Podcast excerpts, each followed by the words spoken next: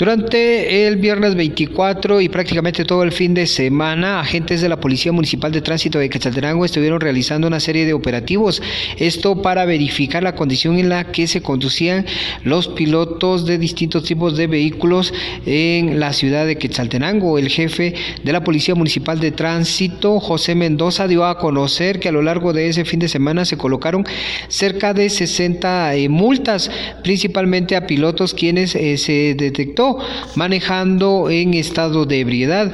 Esto es lo que indica el jefe de la Policía Municipal de Tránsito del municipio. Con relación a, las fiestas del día 24, pues eh, se trató de mantener el ordenamiento en lo que es la ciudad. Eh, uno que otro por ahí que se tuvo que poner a disposición de las autoridades por andar conduciendo en estado de ebriedad. Entonces se le hace una especial recomendación pues a cada uno de los pilotos que por favor pues eh, hay que ser un poquito más responsables en el momento de conducirse en la vía pública, tratar la manera de que no lo hagan eh, ingiriendo algún tipo de bebida que, pueda arrestar los reflejos. Entonces esto pues definitivamente eh, se le pide a cada uno de los pilotos que sean responsables en la vía pública. tiene más o menos cuántas sanciones se emitieron?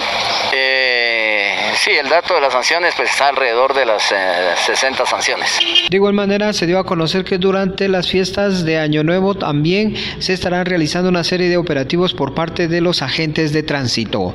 La noticia siempre antes por sucesos de Estéreo 100, Henry Popa.